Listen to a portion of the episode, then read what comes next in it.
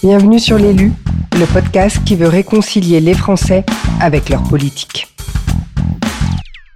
Découvrir la partie immergée de l'iceberg des femmes et des hommes politiques que nous élisons et qui nous gouvernent, voilà l'idée de ce podcast. On ne devient pas femme ou homme politique par hasard, et encore moins qui veut. J'avais envie de comprendre comment nos élus se sont construits, enfin en dehors de leurs idées politiques bien évidemment, et découvrir leur personnalité. Par quel chemin ils sont passés pour en arriver là, là, là, à s'engager, pour nous, pour nous tous, pour le bien commun.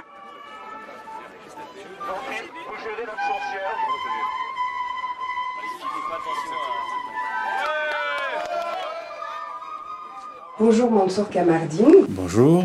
Je suis là aujourd'hui dans votre bureau, rue Aristide Briand, en face de l'Assemblée nationale à Paris. Euh, Mansour Kabardine, vous êtes député de Mayotte, vous êtes avocat de profession, vous avez été élu maire de la commune de Sada à 23 ans en 1983 et vous étiez d'ailleurs le premier, le plus jeune maire de France. Vous êtes élu conseiller général de Mayotte en 1994, dont vous devenez le premier vice-président en 2001. Vous êtes finalement élu député de Mayotte en 2002 et vous le serez jusqu'en 2007. Vous vous mettez un peu en retrait de la vie politique jusqu'en 2016, après 2007, de 2007 à 2016, et vous êtes réélu, vous revenez au devant de la scène en 2017, vous êtes réélu député de Mayotte. Voilà pourquoi, euh, jusqu'à ce jour, et voilà pourquoi je suis devant vous aujourd'hui. Je vous laisse vous présenter. Très bien, ben merci, euh, ça me fait plaisir. De, de vous rencontrer de pouvoir parler de, de moi, même si c'est un exercice toujours euh, délicat en ce qui me concerne. Oui, il est exact, je suis donc euh, né en 1959 à Sada, une ville de la côte ouest euh, de Mayotte, issu d'une famille nombreuse mais modeste, pour ne pas dire très modeste. Et je suis allé à Sada pour ma scolarité. Comme tout jeune euh, maoré, je, euh, je suis allé à l'école coranique pour apprendre le Coran. Ensuite, je suis allé à l'école publique mixte de, de Sada. On précisait mixte parce qu'à l'époque, c'était un challenge d'avoir de, de, des filles et des garçons dans, dans une classe. Et j'ai fait ma scolarité à Sada. Euh, après l'examen, après le concours euh, d'entrée en sixième, j'ai fait mon, second degré à Mayotte. Et après, euh, j'ai quitté, l'école. Euh, je suis allé travailler, je me suis marié, j'ai fondé un foyer avec des enfants. Après, je suis revenu à l'école, enfin, notamment à la fac, pour apprendre le droit, pour ensuite m'installer comme comme avocat. Euh, mais avant cela, euh, effectivement, j'ai été fonctionnaire. D'abord, euh, donc après un concours d'entrée dans l'administration, j'ai été inspecteur du renseignement, des renseignements généraux. pendant un temps, ça s'est pas très bien passé avec mon patron. j'ai dû claquer la porte et partir pour aller être affecté par la suite comme secrétaire de mairie dans une commune du Nord, qu'on appelle la commune d'Aqua. Et de Aqua, je suis allé à Tsingoni comme euh, secrétaire de mairie également. Donc, je fais ma carrière après à Tsingoni euh, pendant plusieurs euh, années avant de revenir dans l'administration centrale, enfin, l'administration centrale, disons, euh, à la conservation foncière. Et donc, c'est en marge de cette de l'exercice, euh, euh, donc là c'était au DERFIP, on dirait DERFIP aujourd'hui, que j'ai repris mes études de droit et pour ensuite quitter l'administration et m'installer comme, un, comme avocat. Entre-temps, et, et avant cela, bien évidemment, à la faveur de, des élections municipales de, de 2003, mm -hmm. je suis sur une liste. À l'époque, euh, c'était la Mayotte venait juste d'entrer dans le régime des communes, puisque la commune Mayotte est créée en 1977. Donc les premiers élus euh, ont eu lieu, les premières élections municipales ont eu lieu en 1977. Le premier renouvellement, c'est en 1983. Et à ce moment-là, je me trouve dans une liste comme ça. Il n'y avait pas, à l'époque, il n'y avait pas encore aujourd'hui la tête des listes. On sait d'avance qui sera le maire. Et dans, cette, cette liste, une fois que notre liste avait remporté les, les élections, il fallait choisir un maire. Donc il y a eu une, disons, euh, une, euh, des dissensions en interne et euh, pour choisir qui serait le maire et à la faveur d'un tirage au sort, j'ai été désigné pour aller le lendemain être élu maire. Ah, donc vous avez été tiré au sort. Voilà, pour ma première élection en tant que maire, donc faisais allusion tout à l'heure. J'ai été tiré au sort la veille. C'était le, je crois, c'était le mercredi soir, je me souviens bien. Euh, on est arrivé, euh, tous les notables réunis. Ben, qu'est-ce qu'on fait? Il y a trois candidats. Euh, ce sont tous nos enfants. Pour les départager, comment on va faire? On va, on va se référer, on va revenir vers Dieu. C'est lui qui va nous éclairer. Mhm. Et comme ça, on met les, les trois noms euh, sur un petit bout de papier, on demande au gamin, Bambin qui était là de 4 ans, de prendre dans euh, les noms. Donc il a tiré trois fois Mansour Kamardine. Et donc le lendemain ou le surlendemain, donc vendredi, euh, au, à la réunion du conseil municipal, j'ai été élu donc par une majorité pour être maire de Sada. D'accord, donc c'est Dieu qui vous a choisi. euh, pour les pour les pour les pour les comment dire pour les notables sans doute, ils ont vu la main de Dieu. D'ailleurs, récemment, j'ai discuté avec un ami qui m'est resté fidèle depuis toujours mm-hmm. et qui me disait, tu sais, moi, euh, je, je, suis, je, te suis resté fidèle parce que euh, quand je pense comment tu as été élu, euh, c'est Dieu qui nous a indiqué euh, ce chemin et, et je, je ne suis, je n'ai jamais été déçu de ce que tu as fait. Euh, voilà. Bon. pour la petite anecdote. Je, reviens, en arrière, vous êtes en train de me présenter, mais je voulais vous poser une question parce que vous parliez de, des études que vous avez faites, de, début de votre parcours, et euh, je voulais savoir ce que vous avez retenu, vous, des études, de la scolarité. Qu'est-ce qui a été important pour vous? Ah, Je crois que les études ont ceci d'extraordinaire, c'est que c'est une ouverture d'esprit. Déjà pour nous, euh, jeunes Maorais de l'époque, où il n'y avait pas la radio, il n'y a pas la télé, il n'y a pas d'ouverture. Euh, on est à Sada, on vit à Sada, on grandit à Sada, on meurt à Sada. Et donc l'école, c'était l'ouverture euh, sur des horizons, sur les autres, ainsi de suite. Parce que, à titre d'exemple, une fois le parcours de l'école primaire fini, c'est la première fois que j'allais à Dzaoudi euh, pour aller au collège. à l'époque, euh, je dirais, euh, comme je disais euh, tantôt, que j'étais issu d'une famille plus que modeste. j'ai dû porter un, un slip, mhm. un pantalon, mhm. pour la première fois quand je suis allé en sixième. Parce qu'il y avait, comme j'allais à l'internat, mhm. à l'internat, il y avait une exigence, il fallait venir avec une trousse dans laquelle il devait avoir au moins deux serviettes, un pantalon, deux ou trois slips, deux ou trois chemises, des choses comme ça. Et donc, on était obligé pendant les vacances de travailler dur, notamment dans le champ. Mon père avait un champ d'ilang, mhm. donc peut cueillir l'ilang. Donc, pendant les vacances, après l'examen d'entrée en sixième, donc je savais que j'allais en sixième, euh, mon père m'a dit, bon, ben, ces vacances, euh, faut, on va travailler euh, pour trouver la, la, la, la, la trousse, ouais. Donc, euh, et donc, nous avons travaillé dur euh, pour extraire l'ilang, enfin, les essences d'ilang, pour ensuite aller aller le vendre et acheter le, la, trousse pour la pour l'internat. Et donc ce sont des, des, choses qui ce sont des choses qui qui vous marquent. Qui, bien sûr, bien sûr. Euh, aujourd'hui, euh, souvent quand j'ai l'occasion de raconter tout ça à mes enfants, je leur dis euh, je ne souhaite pas que vous vous construisiez votre avenir sur euh, mon nom. Il faut que chacun se construise. Donc travaillez parce que si vous ne travaillez pas c'est pas mon nom qui vous sauvera. Donc euh, voilà, parce qu'il fallait travailler. Hmm. La valeur travail. La valeur travail, mais c'est. Et c'est ce qui, et c'est le début, en fait, vos études, c'est pas grâce à la valeur travail, en fait, que vous avez pu, faire des études. Oui, bien sûr, euh, parce que euh, faire des études, ça suppose qu'on travaille.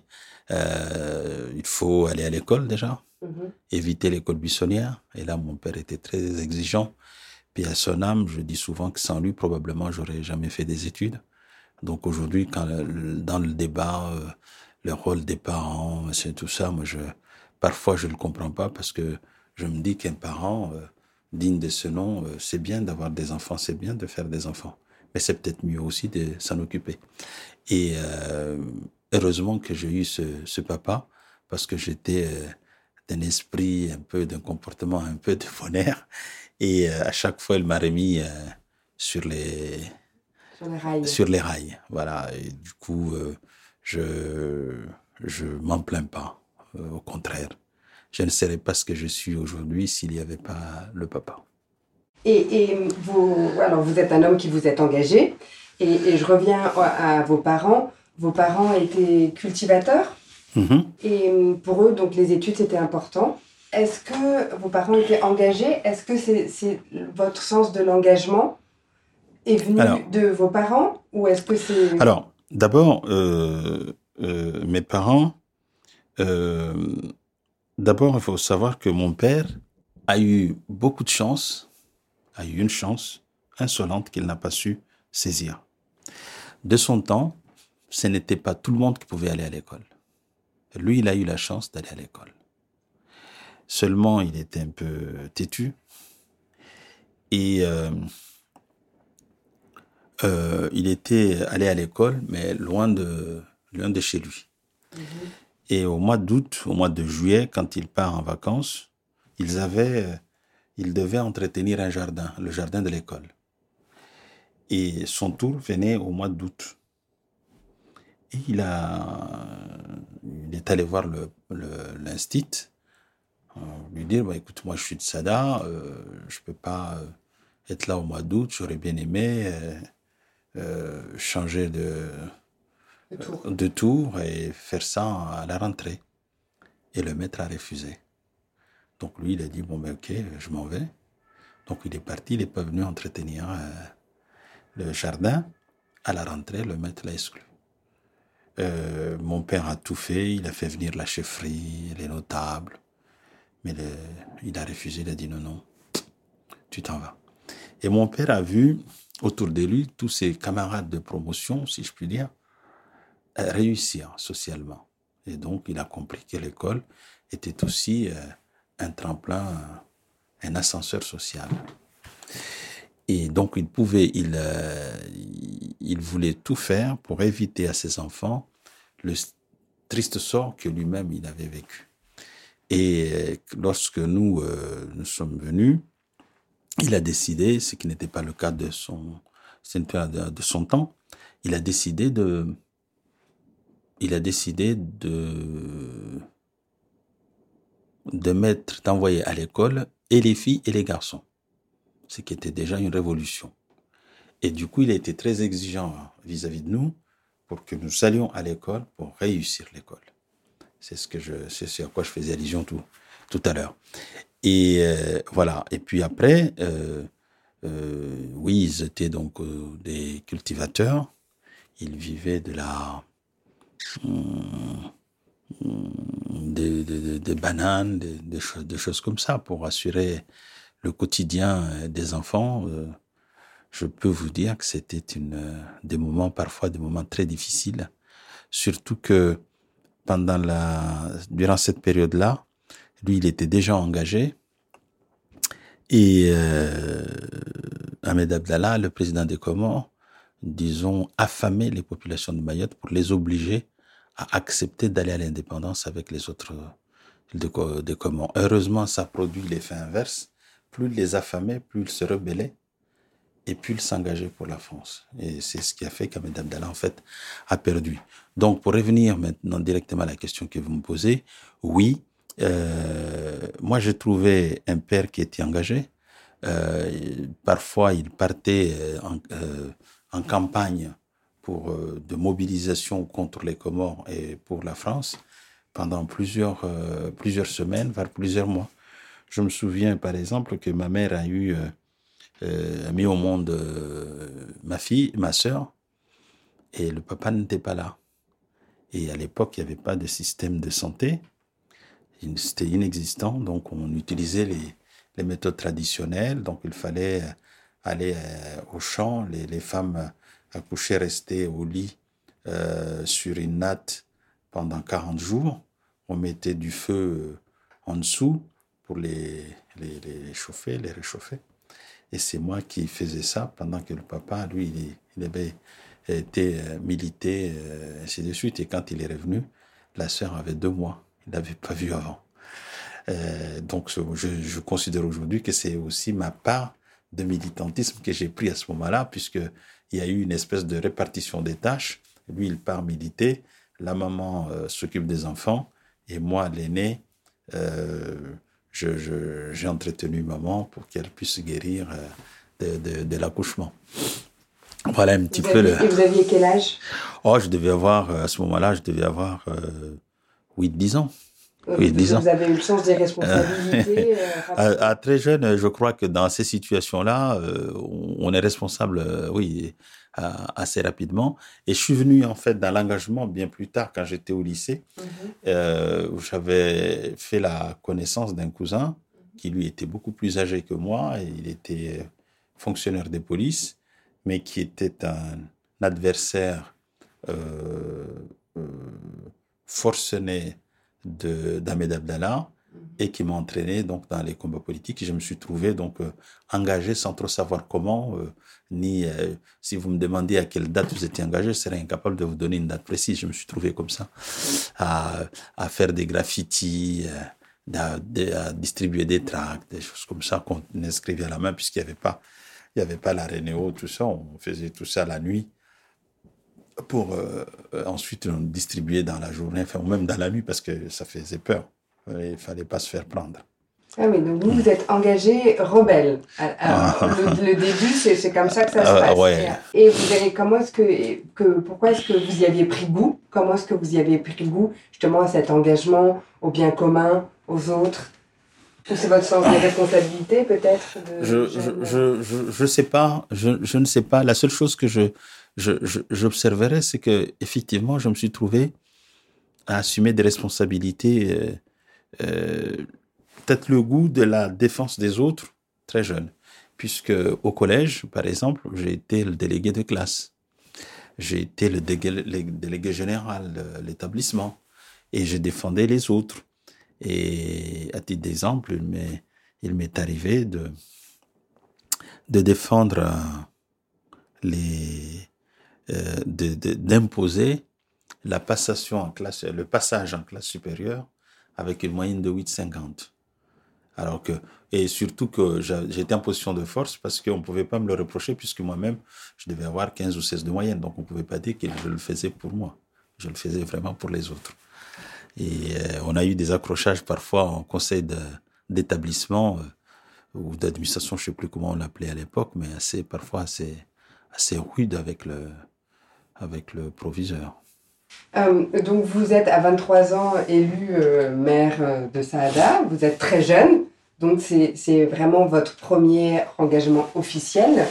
Et ensuite, comment, comment est-ce que vous avez eu peur de cet engagement? Est-ce que comment est-ce que vous avez ressenti les choses alors que tout de suite vous avez senti cette responsabilité qui vous incombait? Alors c'est venu, je dirais comme ça, spontanément.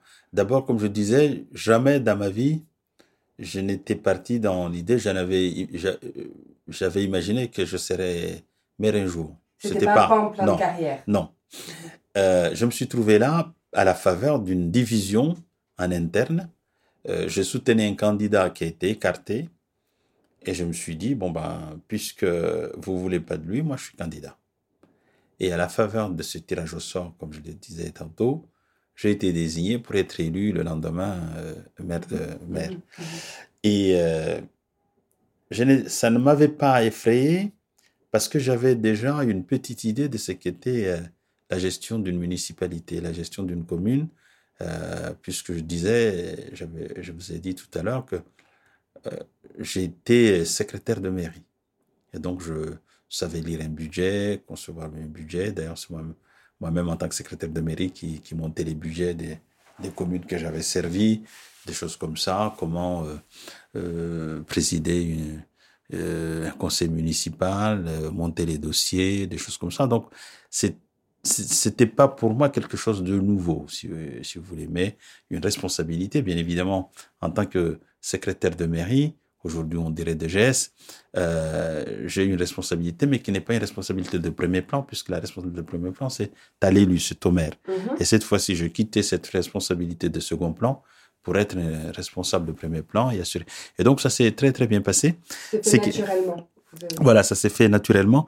Là, là, ce qui, ce qui est assez aussi extraordinaire dans cette société traditionnelle où euh, le droit d'aînesse a une importance capitale, j'étais le bambin de l'équipe.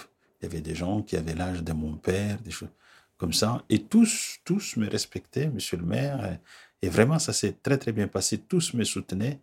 Et on a fait, on a donc pendant six ans, nous avons fait des choses extraordinaires dans, la ville.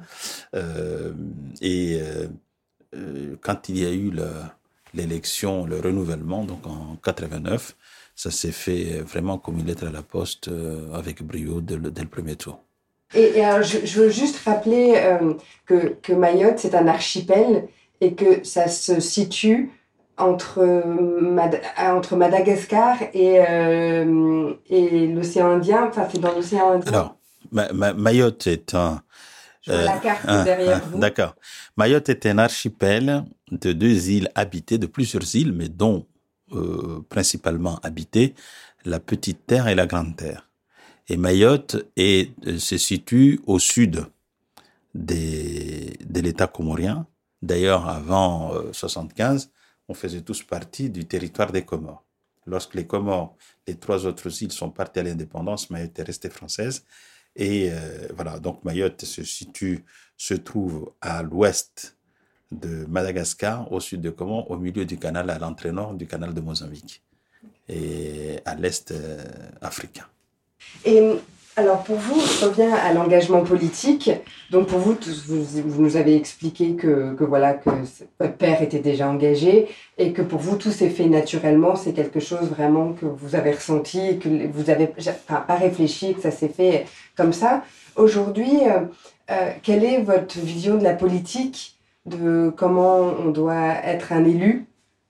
Qu'est-ce que vous, comment est-ce que vous voyez les choses, vous qui avez quand même une longue carrière politique derrière vous? J'ai l'impression, peut-être même plus qu'une impression, une certitude que malheureusement la politique se, se dégrade, elle perd ses... La politique, c'est un sacerdoce. Un don de soi. Un don de soi. Parce que quoi que vous fassiez, il y aura toujours des mécontents. Et il faut l'accepter. Quand on n'est pas capable de l'accepter, ce n'est pas la peine on, parce qu'on en souffre. La politique, c'est d'abord l'amour envers l'autre. Il faut aimer les autres. Vous aimez pas les gens, c'est pas la peine, vous allez en souffrir. Euh, donc, quand on, quand on veut s'engager dans la politique, moi je, je, compare souvent, je me dis souvent que toute ma vie, je me suis mis à, à la défense de l'autre. Euh, je disais tout à l'heure qu'au collège, déjà, euh, j'étais délégué et j'ai fait des choses aujourd'hui, je dirais, pendables. Je n'aurais pas souhaité que mon fils passe en classe supérieure avec une moyenne de 8. Ça veut dire qu'il n'a pas acquis ses, euh, ses, les, connaissances, les prérequis. Bien. Euh, mais c'est ça. Et en tant qu'avocat, je défends aussi des causes. Souvent, on dit des causes perdues. En réalité, il n'y a pas de causes perdues, on défend des causes.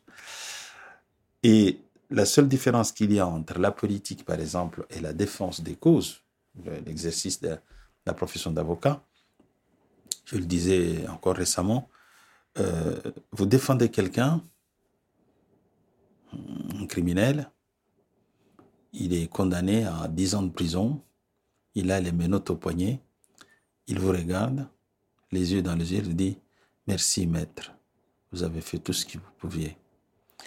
Et euh, il part en prison, il vous a payé.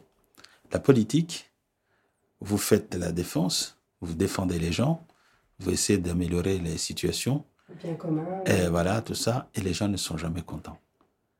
Ils vous disent jamais merci, ils trouvent que c'est normal, et puis, euh, comme je disais, ils sont jamais contents. Donc, il faut accepter cela si on veut continuer. Ensuite, il y a quelque chose que je vois, Qu'est-ce qui vous, qu'est-ce qui vous, qu'est-ce que vous mettez au-dessus? Puisque c'est si difficile justement que vous avez accepté le fait qu'on vous remercie pas. Qu'est-ce qui vous porte? C'est l'idée de de chercher à à rendre la monnaie de la pièce. Moi, je me définis comme un garçon qui a eu beaucoup de chance dans sa vie. Il y a des jeunes de ma génération qui n'ont jamais eu l'occasion d'aller à l'école. Ils auraient bien aimé, j'imagine. Ils n'ont jamais été. Moi, j'ai eu la chance d'aller à l'école, de bénéficier des bourses, de, et de pouvoir euh, faire ce que je suis aujourd'hui.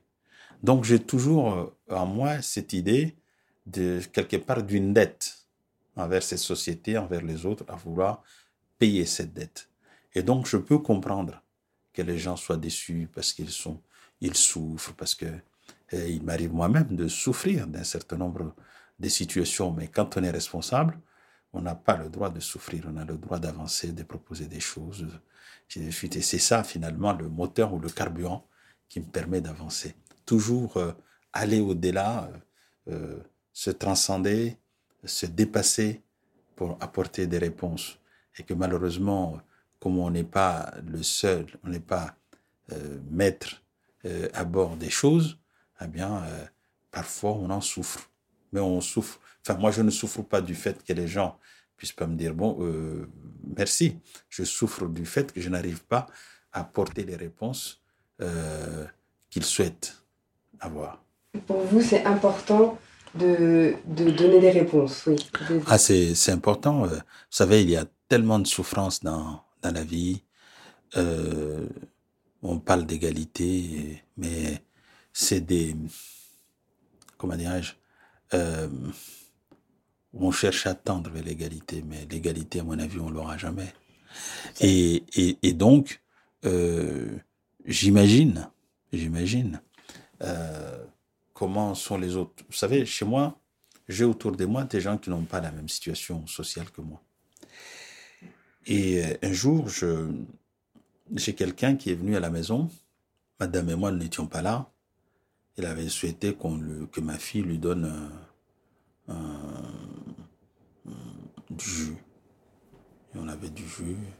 Et il est venu, c'était pendant le ramadan, il a dit, que, alors que le mois de ramadan, c'était un mois faste où il faut, il faut être généreux, il faut donner, il faut... Et la fille a, non seulement il a refusé, mais il lui a mal parlé. Donc, euh, il, m'a, elle est venue me voir en me disant, j'étais allé chez toi, voilà ce que m'a dit ta fille, machin. Bon, donc je suis revenu, j'ai vu la fille, je lui ai dit, tu sais, il faut que tu comprennes une chose. Non, la situation que nous connaissons, elle n'était pas ma situation d'origine. Chez moi, on n'avait pas, on était peut-être euh, très éloigné de ce que cette personne est aujourd'hui. Donc, euh, quand on vient te demander des choses, quand il y en a, il faut donner non seulement il faut donner, mais quand il n'y en a pas, il faut dire qu'il n'y en a pas, mais surtout il faut savoir parler aux gens. Parce que tu ne sais pas ce quoi demain est fait. Tu ne sais pas ce que tu seras, toi. Tu ne sais pas ce que sera ton fils ou ton enfant demain. Donc pense à tout ça. À ce que moi je fus il y a quelques années.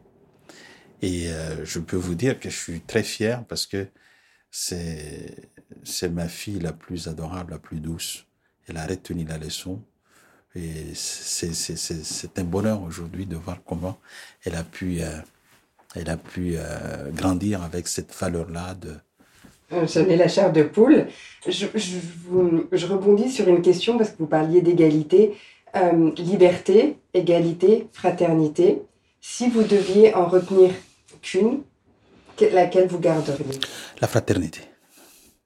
Pourquoi? La, la, fraternité parce que quelles que soient les, quelles que soient les, les situations, euh, l'égalité, je dis, on peut tendre vers la, euh, la liberté. Souvent, quand on nous dit la loi est garante de la liberté, la loi restreint les libertés. Quand une loi intervient, la loi intervient pour dire on ne roulera plus à plus de 50 km. C'est une restriction des libertés. Donc, par contre, la fraternité, elle permet justement de pouvoir regarder le prochain, quand je dis le prochain, bon, bien sûr, euh, dans fraternité, il y a frère, il y a le, la notion de famille, de, voilà, de, voilà.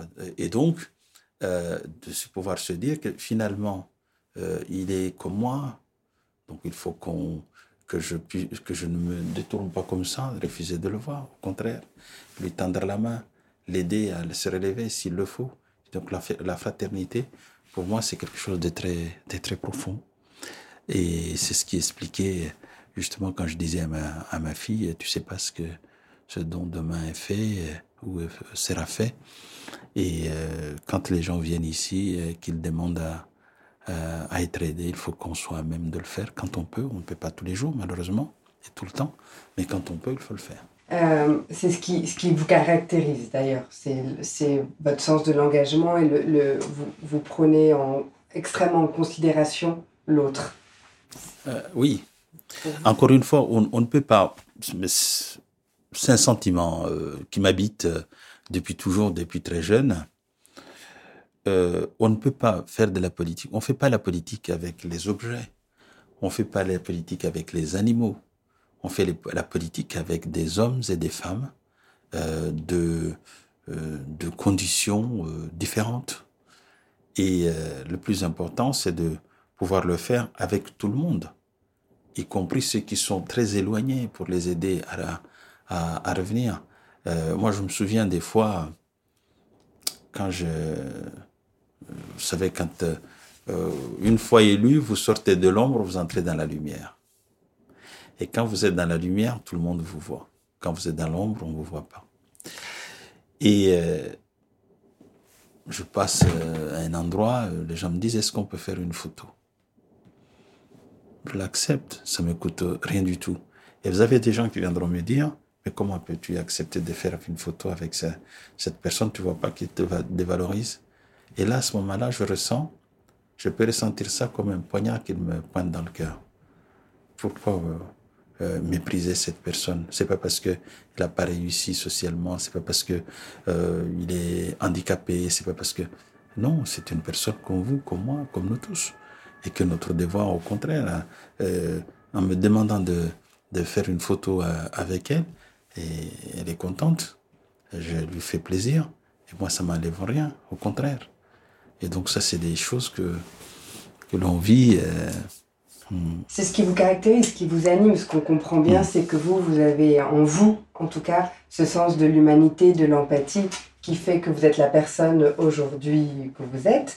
Et si je voulais vous poser aussi cette question, parce que dans la vie, quand on a un long parcours, on, si vous regardez un peu en arrière, comment est-ce que vous avez changé vos faiblesses, ce que vous, pour vous, était difficile, vos faiblesses, en force? Comment est-ce que vous êtes allé au-devant de ça? Est-ce que vous en avez conscience? Est-ce que vous y avez réfléchi? Ah, Sans doute. Euh, euh, je dirais que, en fait, la, la, la personne, l'humain, se transforme tout au long de sa vie sur Terre. Euh, quand vous êtes jeune, vous réagissez pas de la même manière que quand vous avez 60 ans. Aujourd'hui, euh, sur plein de choses, euh, je regarde, je dis bon, c'est comme ça. Euh, à 23 ans, peut-être j'aurais bondi. Aujourd'hui, non. Je regarde et puis j'essaie d'expliquer. Donc, je, je pense que cette, cette capacité, d'ailleurs, qui qui a été depuis toujours, cette capacité à pouvoir accepter la différence euh, avec l'autre, cette tolérance, elle, est, elle doit être en nous. Et euh, il y a une chose que je ne vous ai pas dite, mais lorsque nous avons été élus en 1983, mm -hmm. nous avions pris la mairie à la seule formation politique qui coiffait tout. À l'époque, le maire les maires. Mayotte, c'est 17 communes à l'époque mm -hmm. et 17 cantons, un député, un sénateur. Mm -hmm. À l'époque, et, et, donc tous ces maires, les 17 maires, les 17 euh, conseillers, les parlementaires, et j'allais dire même le préfet, étaient tous un PM. Ils appartenaient tous à un, à un clan. Et nous, euh, on arrive là un peu par effraction. Et du coup, ça a créé beaucoup de, beaucoup de, de tensions. Et mes militants à moi me demandaient de répliquer euh, aux, aux, aux, attaques, aux insultes, aux violences. Parce que c'est un combat, la politique Ouais. aussi. Oui, mais euh, c'est un combat. J'aime pas trop le mot de combat. Euh, il faut peut-être rajouter un combat d'idées. Oui, mais il faut Parce que, gagner. il, y a, il y deux oui. opposants, il y a, Oui. il y a un adversaire, il faut Mais- gagner. Mais si vous ne gagnez pas, ça fait quoi? Ça fait rien.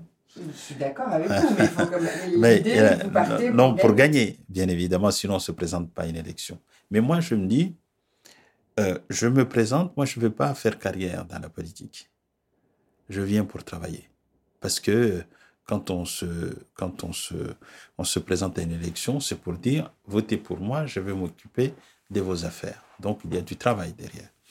Si vous choisissez un autre, à la limite, vous me rendez quelque part service parce que je vais faire autre chose. Je vais m'occuper de moi. Je vais m'occuper aussi pour moi. Donc euh, voilà. Par contre, si vous m'élisez, eh ben vous vous vous m'obligez euh, à, assumer ce pourquoi je je me suis porté porté candidat. Et donc euh, moi les autres me disaient il faut qu'on réplique. Je dis non. Laisse-le.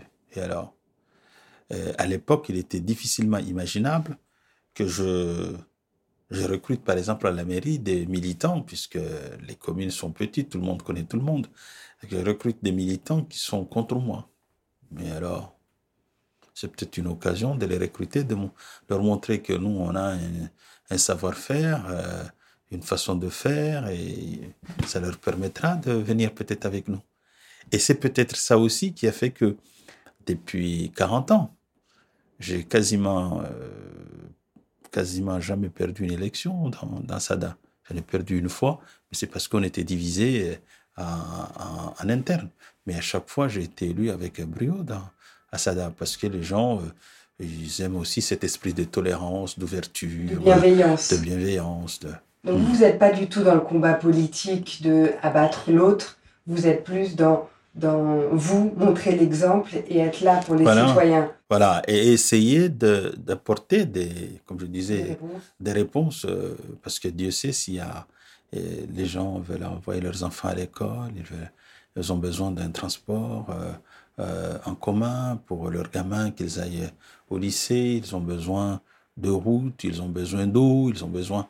Donc, il faut euh, être à même de faire tout ça. euh, et et c'est- en agissant finalement. La vraie politique, c'est celle-là C'est l'action. c'est l'action. C'est pas euh, euh, vouloir absolument abattre euh, quelqu'un. Pourquoi? Je suis d'accord, mais pour gagner, et on est quand même dans une compétition. Donc vous, n'avez pas le sens de la compétition, vous n'aimez pas la compétition. C'est pas quelque Euh, chose si, qui vous anime. Non, c'est pourrait- sans doute une compétition, mais une compétition, je dirais que je trouve qui doit être saine, qu'on doit préserver à tout prix. Ce n'est pas une, compétition pour abattre, mais une compétition pour, pour convaincre. Pour convaincre. Parce que plus je convainc des gens, plus je gagnerai. Si je cherche à abattre, sans doute j'abattrai. Mais pour quel intérêt? Mhm. J'en abats un, mais il y en a dix qui passent. Pas- voilà. Je- non, on essaye, on, on combat euh, pour convaincre le maximum de monde et construire un projet. Je vais vous dire, j'ai été euh, candidat là aux élections départementales euh, au mois de juillet, au mois de juin. J'ai été élu. Je voyageais avec quelqu'un il y a 15 jours, avec un de mes adversaires. Alors, il- on est côte à côte, ce qui fait le, le- à la fois le charme et les drames de l'avion, c'est que parfois on voyage avec des gens qu'on n'aime pas. euh, voilà. Donc, on est côte à côte. Elle me dit, ah, euh, c'est très bien, on va pouvoir échanger. Je dis, ok, oui, pas de problème. Elle me dit, euh, alors, euh, est-ce que tu, tu as au moins la possibilité de mettre en œuvre euh, ton programme? J'ai dit, tu as peut-être remarqué que mon programme n'a pas été approuvé par les Maorais, puisque nous, on a, présenté un projet, euh, on n'a eu que trois cantons, sur 13, donc on n'est pas majoritaire, on ne peut pas mettre en œuvre. Mais dit, ah, c'est dommage, hein, parce que vous étiez le seul à avoir présenté un vrai projet transversal qui parlait à l'ensemble du territoire. Là, ça, ça reste là.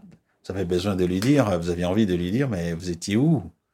Euh, C'est une reconnaissance posthume. Eh bien non, je me retiens.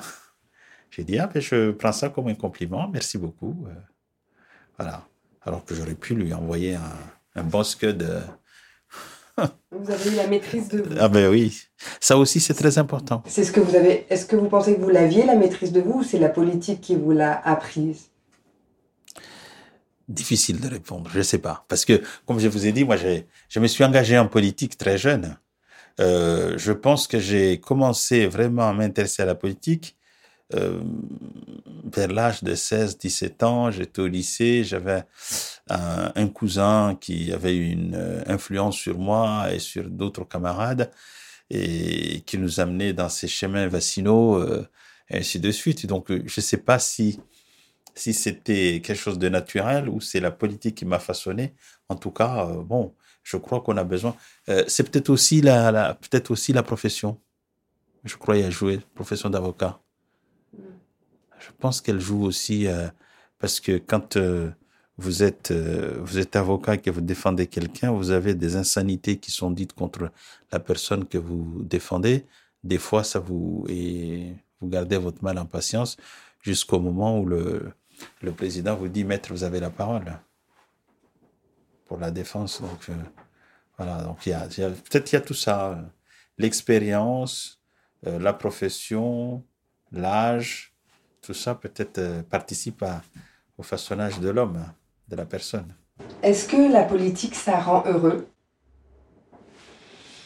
Ou ça vous a rendu heureux? Ou est-ce que...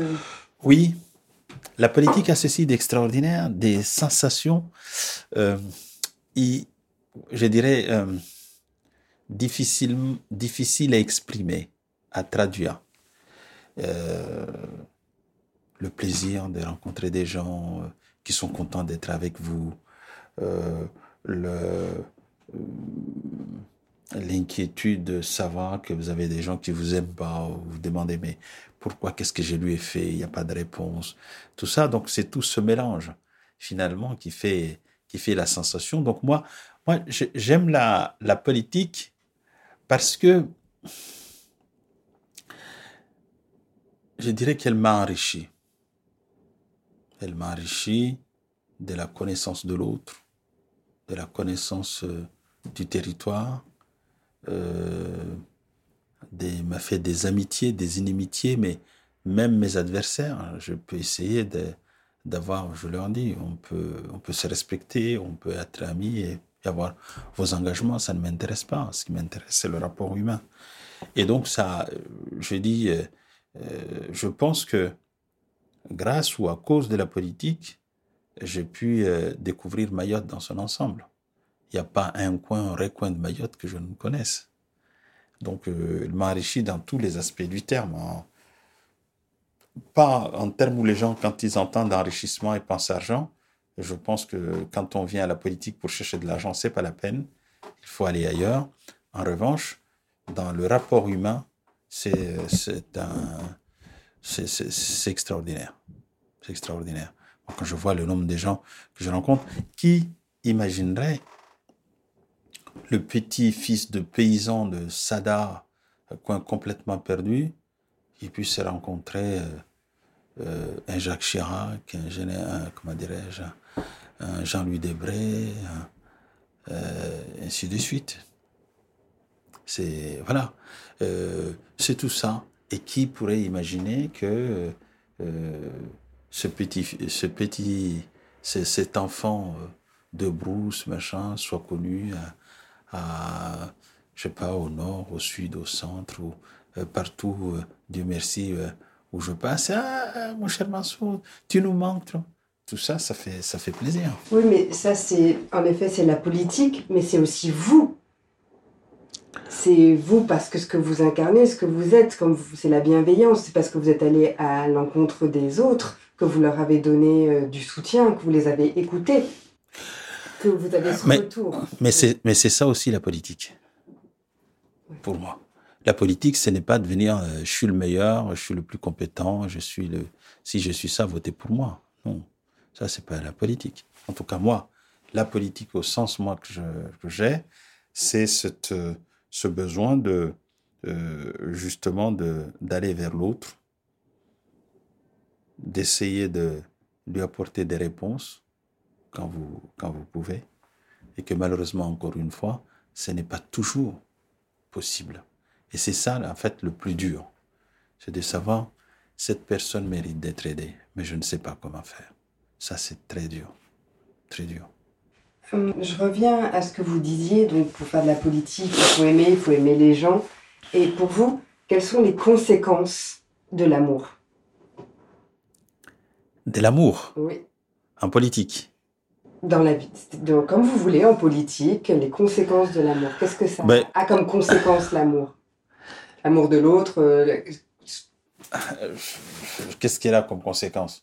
Euh, Je ne sais pas. euh, peut-être le fait que vous êtes là, que vous êtes engagé, ça pourrait être une conséquence. Ah, il y a certains qui sont engagés qui sont pas là, mais ça peut, ça peut l'être. La conséquence, la conséquence, quelle est la conséquence de l'amour? C'est d'abord euh, sur le terrain, disons familial, euh, la famille vient en second plan. Elle peut pas être au premier plan quand vous êtes vraiment engagé, quand vous voulez construire euh, avec euh, votre prochain tout ça il faut avoir une femme qui l'accepte. Sans cela, ce n'est pas possible. Et heureusement que euh, il est un dicton selon lequel euh, derrière un grand homme politique, il y a une grande femme. Ça, je pense, il y a une part de vérité euh, dans ça. Moi, je vois par exemple chez moi, ça, ça a été aussi une conséquence. Je n'ai jamais vu mes filles grandir. J'étais tout le temps parti. Et un jour d'ailleurs, il y en a une qui me dit, Papa, mais pourquoi tu es tout le temps parti? T'es jamais là. J'ai senti comme elle m'avait donné un truc. Et j'ai essayé de trouver un truc pour, pour lui expliquer. Et euh, du jour au lendemain, je les ai vus, à un moment, j'ai vu, mais c'est pas mes fils, hein. Elles, étaient, elles avaient grandi. Euh, donc, il y, a, euh, y a cette conséquence-là. L'autre conséquence, c'est de de d'avoir euh, toutes ces toutes ces hommes et femmes qui qui qui vous aiment, que vous aimez, avec qui vous avez des choses en partage. Euh, c'est ça aussi la- l'amour en politique, de pouvoir avoir des choses en commun avec les autres, en partage. Et euh, moi, je vois, euh, par exemple, à une élection dans une défaite, le soir d'une défaite, ou même le soir d'une victoire, les sensations fortes qui se dégagent. Euh, le soir d'une défaite, vous avez des gens qui pleurent, qui vous dites mais comment vous essayez de les réanimer, de les réveiller, de les soutenir, de leur expliquer que ce n'est qu'un, ce n'est qu'une élection, mais que la vie doit continuer. Et puis le soir d'une victoire, vous avez les gens qui sont en extase, euh, et c'est des suites. C'est tout ça, je pense. Ça, ça, ça, ça vous porte. Ah oui. Oui. Dans un sens comme dans un autre. Euh, Ma femme vous dirait, le, jour, le soir des défaites, c'est le soir où il dorment mieux. Parce que comme je vous disais, en réalité, la... je me présente à une élection parce que j'ai une conviction que je veux me rendre utile. Si les électeurs me disent non, euh, nous préférons un, un tel ou une telle, pas toi quelque part, ils me rendent service. En tout cas, du fond du cœur, c'est comme ça comment je le ressens. Ils me rendent un service, un service. Là, par exemple, j'avais euh, envisagé de présenter la présidence du conseil départemental. Les gens ont fait le choix d'une autre personne. Je dis de merci. Parce que j'aurais pas à, supporter les grèves, les machins. Et pourtant, j'avais, j'avais souhaité le prendre, hein, parce que je considérais qu'il y avait du travail, il y avait un travail à faire. Mais vous me dites euh, non, c'est pas, on te donne pas ce travail à faire, ben, vous me rendez service. Et c'est ce qui me permet, moi, peut-être aussi de tenir longtemps, dans, parce qu'il y a quand même une longévité là, là-dedans. Il y en a, il y, a, il y en a peu qui ont tenu, euh, qui ont tenu 40 ans. D'accord avec vous, vous avez une longue carrière politique, c'est ce Mm. qui fait que et, et justement, et ce qui fait que vous avez du recul sûrement Mm. face aux Mm. choses et Oui. que vous avez vous vous rendez compte. Euh, je vais vous poser une, une dernière question. Euh, à quoi rêvez-vous? Je rêve d'une Mayotte euh, française, euh, pleinement intégrée dans la République. C'est tout le sens de mon combat. Pendant 40 ans, je n'ai jamais varié un seul instant, une seule fois, vers cet objectif-là. Et je, je, je suis aujourd'hui, euh, je dirais, comblé que Mayotte soit devenue département, que Mayotte soit devenue RUP. Et je souhaite que ce processus d'intégration se poursuive jusqu'à la pleine intégration dans la République. Tout mon combat est de faire à ce que euh, l'État, la France, la nation acceptent que Mayotte est française et que les Maoris sont aussi des leurs. D'accord, super. Et, et je vais vous poser en fait une dernière petite question. Euh, il y a les élections présidentielles qui, qui se profilent. Est-ce que vous avez un diagnostic? Non, enfin, pour l'instant, euh, je dirais que poser un diagnostic, ce serait une, ce serait audacieux. Pour euh, avoir eu l'occasion plus d'une fois d'évoquer ces questions-là euh, en pareil moment, en pareille circonstance avec le président de la République, Jacques Chirac, je retiendrai la leçon qu'il m'avait faite. Il m'avait dit, Mansour, à cette période-ci, tous les sondages que vous voyez, c'est du pipeau. Les choses se fixent et s'écorcent à partir de la mi-février. Donc, euh, les vrais pronostics, hein, ce sera à partir de la mi-février. Donc, je crois que on peut faire tous les sondages, les euh, bon, c'est bien, ça amuse. Qu'est-ce qui amusant Ça, ça, voilà, ça amuse. Vous m'avez enlevé de la bouche, ça amuse la galerie. Mm. Euh, Zemmour, parce que voyez-vous, moi je dis Zemmour sera à moins de 5%. D'accord. Voilà. Donc euh, tout ça, voilà. La seule, maintenant, si vous me posez la question de ce que je pense euh, de ma famille politique, là aussi, je, je paraphraserai Jacques Chirac.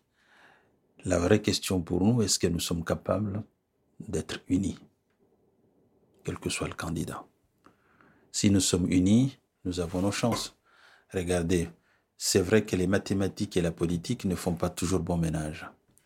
Mais quand même, si vous prenez Xavier Bertrand, Valérie Pécresse et Michel Barnier, vous faites le total, nous sommes à plus de 30%, nous sommes le premier parti.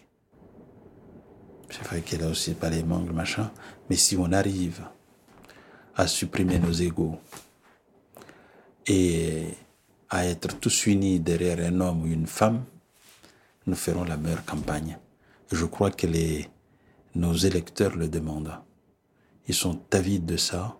Ils veulent gagner parce que il est insupportable qu'on soit écarté du pouvoir depuis euh, maintenant dix ans. Voilà. Merci beaucoup, Mansour Kamardine. J'étais contente euh, voilà, de faire cette, Partagé. cette entrevue avec vous et à bientôt. Très bien. Merci.